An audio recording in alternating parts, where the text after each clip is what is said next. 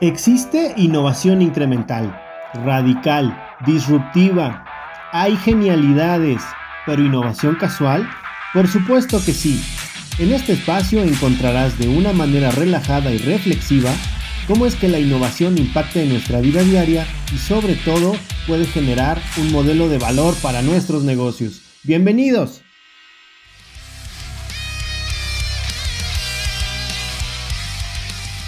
Hola Mike, Buenas, buenas, buenas, ¿cómo estás? Oye, fíjate que te quiero contar algo, mi estimado Mike. Eh, ayer tuvimos una, reunión entre amigos, este, amigos y colegas, y fue muy curioso porque, bueno, pues después de varios tiempos de, de años inclusive de habernos reunido, empezamos a platicar qué era lo que estábamos haciendo. Algunos salimos relacionados con, con el diseño y sobre todo con la innovación. Pero a medida que íbamos avanzando en la plática, en la noche, en la cena, este, empezó a salir el tema de, la innovación y me dio mucha risa cómo algunos de los compañeros, amigos y amigas, eh, iban subiendo el nivel, ¿no? Iban lanzando un, un pitch, un, un, discurso con ganas de, de apantallarnos, ¿no? Como que utilizando mucha verborrea, como que utilizando acá muchas frases de, de, de alto impacto, ¿no?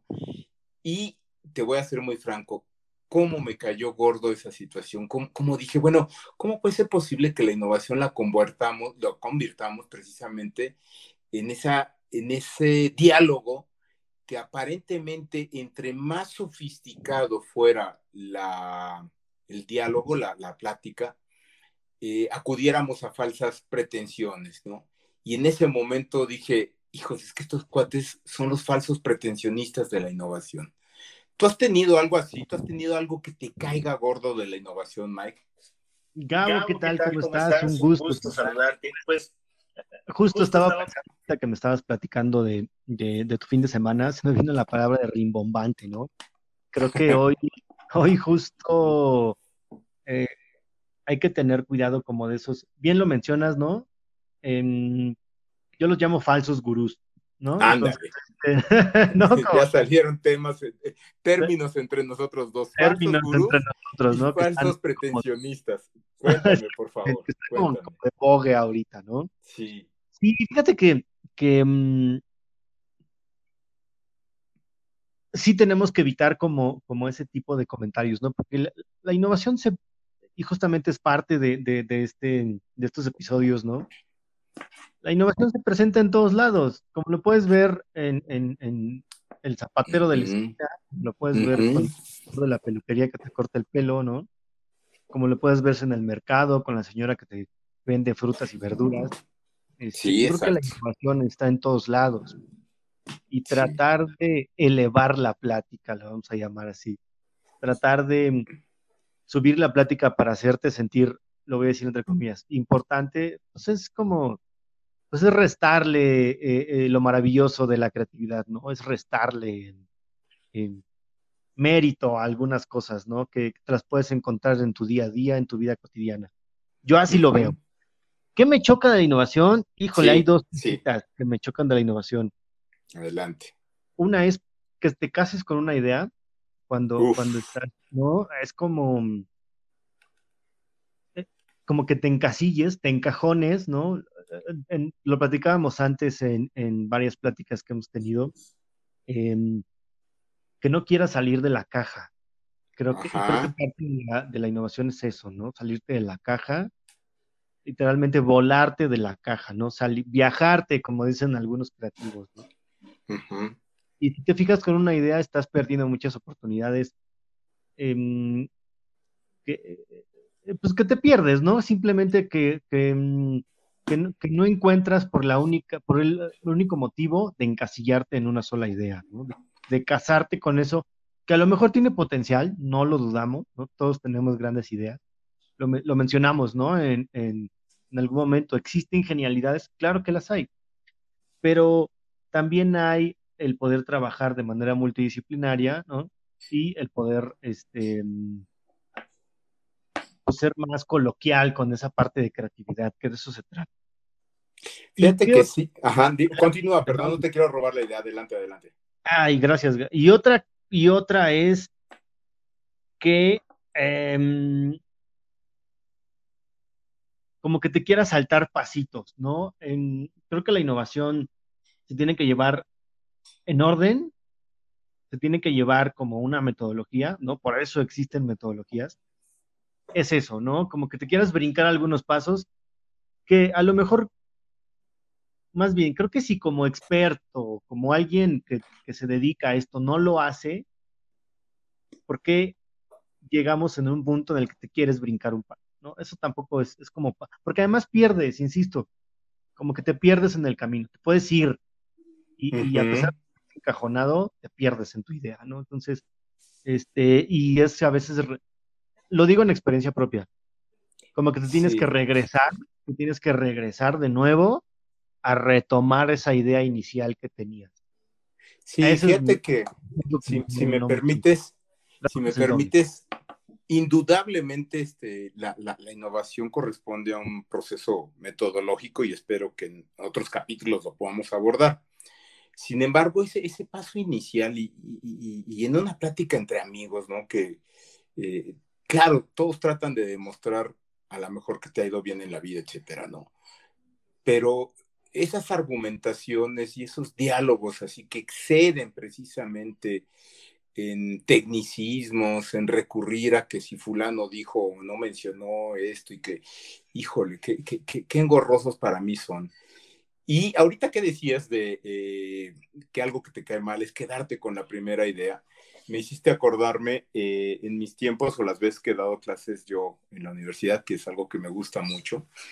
Eh, he dado en, pues prácticamente en en, todos los semestres o en todos los niveles, quiero decir. Pero una vez me tocó en el primer semestre y fue muy chistoso, Mike, porque eh, los chavos ahí, y después, eh, tiempo después entendí por qué la coordinación o la coordinadora, que era una maestra muy agradable, por cierto, eh, me, solicitó dar ese semestre. Y lo que sucedía es de que llegan los, los, la nueva generación y ubícate en ese tiempo en donde en la universidad cualquiera que sea, pues te da miedo hasta preguntar dónde está el baño, ¿no? O sea, claro, claro. realmente vas a lo desconocido. Me van a bullear. Entonces necesitabas ahí un tanto, eh, un maestro que, que, fuera con ellos empático, ¿no? Utilizando esta palabra que utilizamos mucho en la innovación, ¿no? Bueno, en total me toca con ellos y empiezo a dialogar y pedirles yo alternativas y alternativas y alternativas. Y parecía que no querían ellos ahondar más ellos, no querían trabajar más en ello, no querían ser divergentes, ¿no? Llegaban con una sola eh, idea y, la defendían a capa y espada. Alguna vez hasta un alumno este, me, dijo, oiga, profe, pero ¿por qué me la echa para atrás esta idea? Si hasta a mi mamá le gustó mucho la, el, diseño, ¿no? Y ya diciéndolo como el diseño, ¿no? Cuando era una idea este, a priori, ¿no? Sí, apenas, claro. Entonces nos casamos en esa situación, no queremos precisamente el explorar más la, la, eh, la, problemática o las posibles soluciones. Y ahí es a donde entendí yo precisamente el significado de ser divergente, ¿no? De encontrar la posibilidad de resolver una, dos, tres, cuatro, cinco veces de forma diferente, probarlas, ¿sí? examinarlas y ver con cuál una de ellas te quedas. Y eso es lo bonito precisamente de la metodología de, eh, la innovación, el que sí o sí tenemos que convergir ¿sí? en, un un resultado, ¿sí? En, ofrecer precisamente la mejor opción atendiendo a lo que nuestros usuarios, a lo que nuestros compradores, nuestros clientes nos están solicitando en ese momento. Y que no pierdas la esencia, ¿no? Claro, no, pero bueno, no necesariamente pierde la esencia. No, claro, al contrario. Ahora, Mike, en esta situación, ¿qué otra cosa a ti te cae mal de la, de la innovación, por llamarlo así? ¿Qué otra cosa te choca de la innovación? Ya me decías precisamente aquellos que se quieren saltar los puntos, los pasos, este, veíamos acerca de, de, no abrirnos, pero ¿qué otra cosa a ti te cae mal de la, de la innovación, Mike? Ay, déjame, déjame, déjame pensar qué es lo que, es lo que, como en mi experiencia, qué es lo que me ha pasado. Mm, tiene que ver un poco con, esto de quedarse con la idea, de quedarse con la idea, ¿no? Me ha pasado en equipos eh, multidisciplinarios que mm, te pasa, ¿no? En una lluvia de ideas empiezas a arrojar pues, justamente gran cantidad de, ideas, gran cantidad de palabras sin sentido muchas veces, y que te van llevando a, pues, descubrir nuevas formas de resolver el problema. Creo que una... Em, otra cosa que no me gusta mucho de esto es que te cases tanto con que trabajas solo. Ah. ¿No? es como. Individualistas, ¿no? individualistas, totalmente. Entonces, eso tampoco me, late, porque terminas.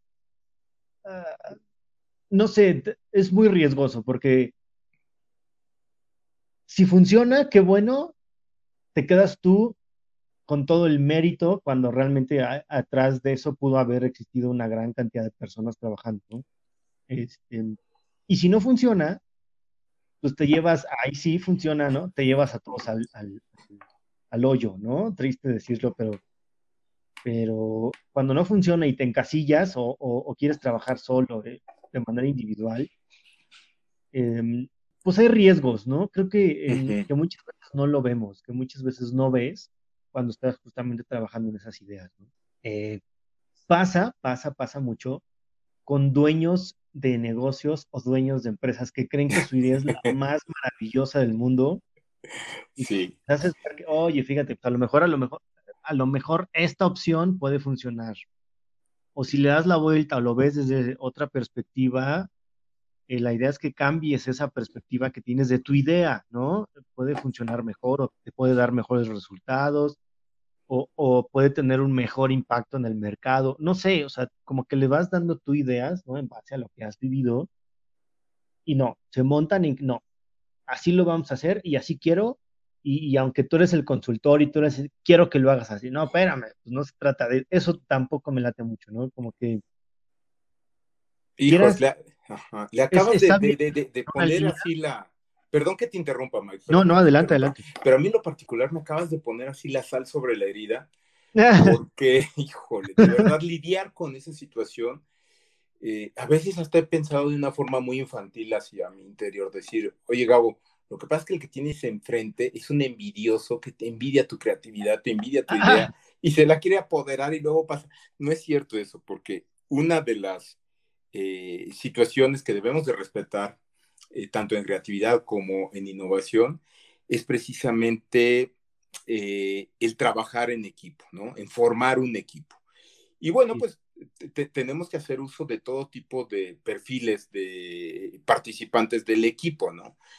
Pero lo que tú mencionas es, hay que entender la diferencia entre una persona que le haga como de abogado del diablo, es decir, que a través de su negación y todo nos exponga un capítulo que nosotros no apreciamos y que estamos romantizando tanto con la idea que nos enamoramos de ella y ahí vamos de mensos a seguirla, pero necesitamos esa persona. Ahora, ahí sí hay alguien que siempre yo lo veo cuando eh, he trabajado en proyectos como facilitador, que digo, este es un opositor, o sea, va a ser un opositor de esto y de todo, ¿no? Lo triste es lo que tú acabas de mencionar y por eso dije, me pusiste la sal sobre la herida que es cuando los propietarios de los negocios se quieren involucrar en algo que ellos dijeron delegar y a final de cuentas ni delegan ni permiten que avance ¿sí?